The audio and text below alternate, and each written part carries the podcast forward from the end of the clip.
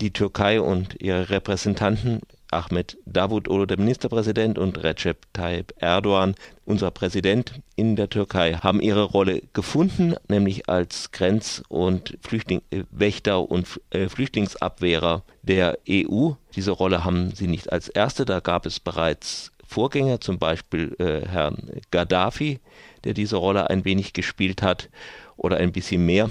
Das hat übrigens eine gewisse Logik. Schließlich ist ja Recep Tayyip Erdogan, stolzer Träger des Muammar al-Gaddafi-Preises für Menschenrechte. Also er passt irgendwie in diese Rolle rein. Nun, wie ist denn das eigentlich mit diesem System? Es ist ja nicht nur die Türkei, die Grenzwächterrolle spielt. Dazu fragten wir oder fragen jetzt unseren Frankreich-Korrespondenten Bernard Schmidt. Guten Morgen, Bernard. Hallo, guten Morgen. Leg los, was gibt's da noch? Also zunächst muss man sagen, es gibt sogar innerhalb der EU im, innereuro im innereuropäischen Verhältnis Staaten, die eine vergleichbare Rolle übernehmen. Äh, das gilt im Moment für äh, Frankreich gegenüber Großbritannien. Es gibt seit 2003 die Abkommen oder das Abkommen von Le Touquet zwischen den damaligen Innenministern, äh, Nicolas Sarkozy auf der französischen und Jack Straw auf der britischen Seite, also der Innenminister des berüchtigten Tony Blair, das dafür sorgt, dass Migranten, Flüchtlinge auf, auf dem Südufer des Ärmelkanals festgehalten werden, wo sie jetzt eben zum Beispiel im berühmt gewordenen Ort beziehungsweise in der Stadt, in der Nähe der Stadt Calais festsitzen und äh, eben slamartige Camps bilden. Das äh, geht ja auch gerade durch die Medien.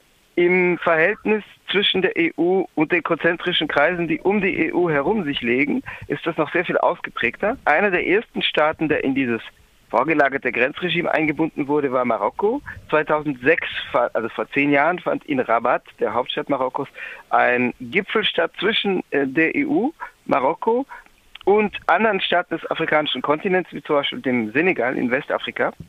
Und äh, da wurde beschlossen, dass sozusagen diese Staaten, diese Staatenblöcke, die EU, Marokko dazwischen und Westafrika, in einen Dialog treten, um zu verhindern, dass unerwünschte Flüchtlingsströme, unerwünschte Migranten nach Europa äh, gehen. Das hat verschiedene Aspekte, repressive wie auch in späterer Zeit integrative. In Marokko ist es so, dass zwar einerseits äh, zum Beispiel Leute äh, daran, also mit Schusswaffeneinsatz daran gehindert werden, in die EU-Enklaven auf marokkanischem Territorium, also die spanischen Enklaven Ceuta und Melilla, hineinzukommen. Andererseits gibt es das äh, sozusagen integrative Volumen, das äh, in den Jahren 2013 bis Anfang 2015 Marokko auch anbot, äh, Migranten auf dem eigenen Territorium zu integrieren. Es gab also eine sogenannte äh, Operation de Regularisation, also Legalisierungsoperation, wie man sie in Frankreich für die Sans-Papier, für die äh, undokumentierten, für die äh, nicht mit Aufenthaltstiteln ausgestatteten Migranten kennt. Die ist inzwischen abgeschlossen, die wurde im Februar 2015 abgebrochen. Da ging es schon auch darum, mit Mitteln, mit Finanzmitteln aus der EU den Leuten sozusagen eine Perspektive auf marokkanischem Territorium zu verschaffen, was an und für sich nicht schlecht, nicht negativ ist, weil es dafür sorgt, dass Menschen, die dort arbeiten, wohnen, zum Arzt gehen, ihre Kinder zur Schule bringen, ähm, sozusagen eine legale Lebensperspektive haben, was aber schon auch den Aspekt hatte, dass es die Leute einfach von der EU forthalten soll. Wie gesagt, diese, ähm, diese, die, diese äh, integrative Politik ist aber abgeschlossen seit Februar 2015 und die repressive Politik greift wieder ausschließlich.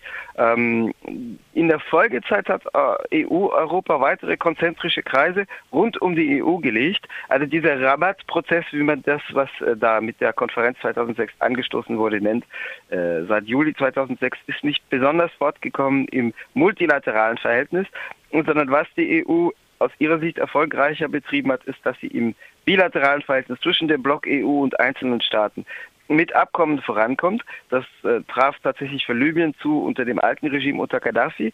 Die EU würde das gerne wieder ähm, fortsetzen oder neu beginnen. Das Problem ist, es gibt im Moment keine international anerkannte Regierung. Das könnte sich ändern. Es gibt ja eine, die unter UN-Fittichen ähm, ähm, nicht eingesetzt worden ist, weil sie noch nicht regiert, aber gebildet worden ist als Regierung der nationalen Einheit. Ähm, Im Moment gibt es ja zwei rivalisierende Staatsmächte, ein Parlament und eine Übergangsregierung im Westen, Libyens in Tripolis in der Hauptstadt und eine Gegenregierung und ein Gegenparlament in Tobruk im Nordosten. Und mh, es gibt eine Einigung auf eine nationale Einheitsregierung, die in Skirat, also in Marokko im Dezember 2015 unter UN-Fittichen getroffen wurde. Die ist aber bislang noch nicht von beiden Parlamenten anerkannt.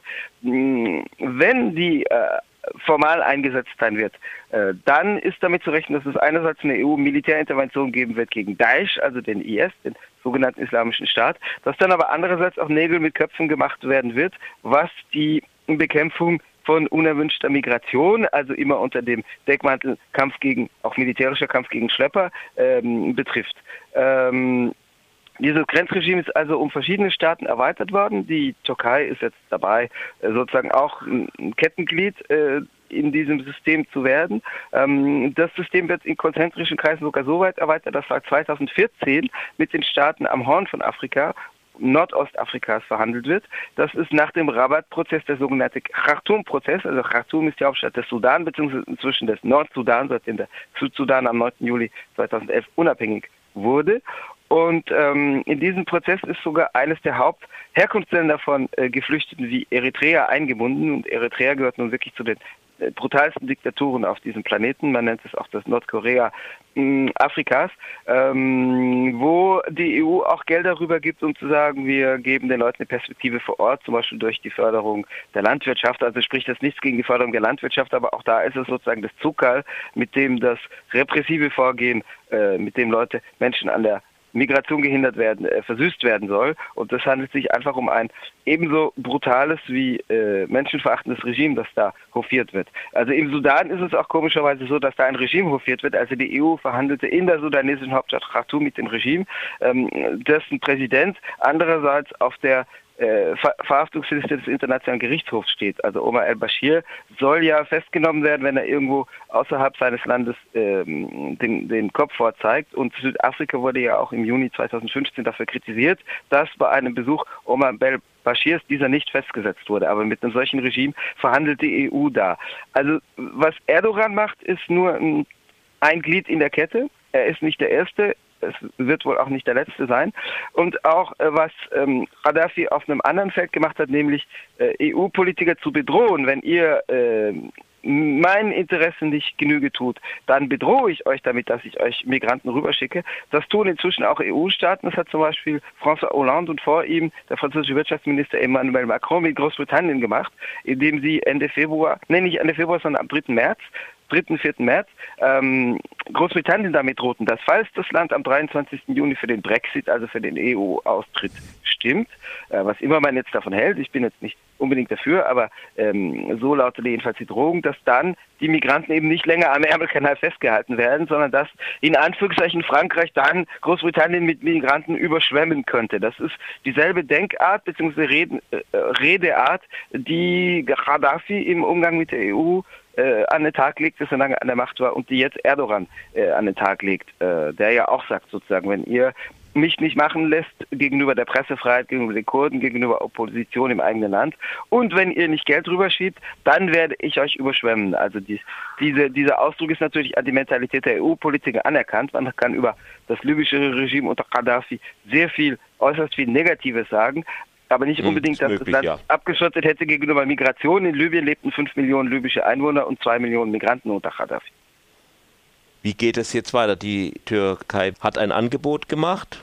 Wie mhm. siehst du das? Wie hat, wie hat man das in Frankreich aufgenommen? Ich habe gehört, dass Hollande insbesondere bei der äh, Visumsfreiheit doch große Bedenken geäußert hat.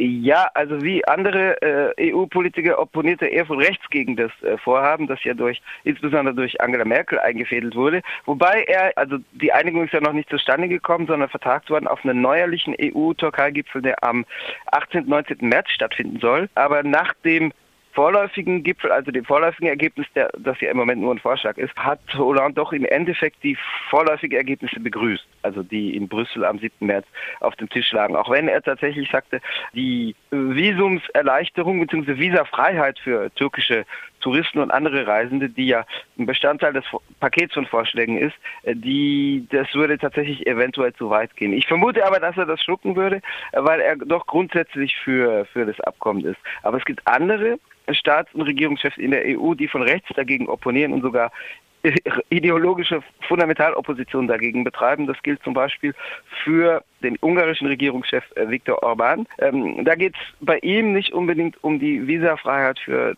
türkische Reisende, sondern es ist ja auch Teil des Vorschlags, dass gesagt wird, die EU kann Flüchtlinge zurückabschieben in die Türkei. Also Griechenland kann zum Beispiel Leute zurückschicken, auch inklusive syrische Bürgerkriegsflüchtlinge, die ja bislang noch als eine besonders zu behandelnde und relativ gut zu schützende Gruppe behandelt wurden. Ähm, also an der griechisch-mazedonischen Grenze wurden verschiedene Nationalitäten pauschal abgewiesen, wie zum Beispiel Iraner, aber äh, Menschen aus dem Irak und aus Syrien wurden durchgelassen. Und das ist jetzt auch vorbei. Also syrische Bürgerkriegsflüchtlinge wurden doch als eine besonders zu schützende Gruppe behandelt.